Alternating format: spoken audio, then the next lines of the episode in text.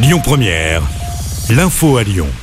Bonsoir Cécile et bonsoir à tous. À la une, la mauvaise nouvelle est tombée ce matin pour les salariés de place du marché ex Toupargel. Le tribunal de commerce de Lyon a tranché. La société de livraison à domicile a été placée en liquidation judiciaire. 1900 emplois sont supprimés. Après une première audience mercredi, la société basée dans le Rhône avait obtenu un délai de 48 heures pour trouver un repreneur. Le premier théâtre flottant d'Europe ouvre enfin ses portes demain à Lyon. L'îlot est installé sur le Rhône au pied du pont à Gallieni. À l'intérieur du bateau, on retrouve deux salles de spectacle, 244 places dans la grande salle, 78 dans la petite. Programmation destinée notamment aux enfants. Les travaux auront duré 10 mois environ.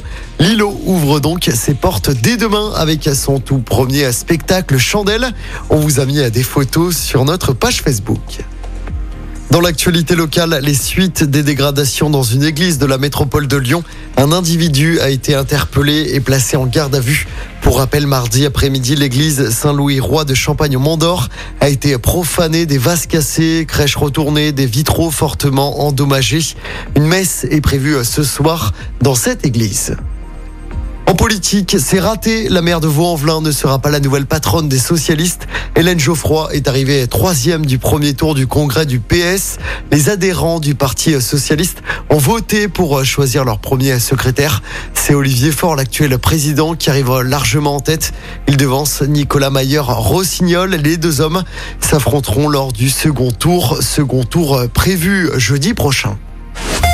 Allez, on passe au sport. Du basket à suivre ce soir. Nouveau match d'Euroleague pour l'Asvel. Deux jours après sa défaite contre le Barça, l'Asvel affronte un nouveau club espagnol. Les Villeurbanais reçoivent Valence à l'Astrobal. Coup d'envoi de ce match à 20h. Et puis en foot, les joueurs de l'OL joueront sous les yeux de John Textor demain soir. Le propriétaire du club est arrivé hier à Lyon. Il assistera au match contre Strasbourg en Ligue 1 au groupe Ama Stadium demain soir.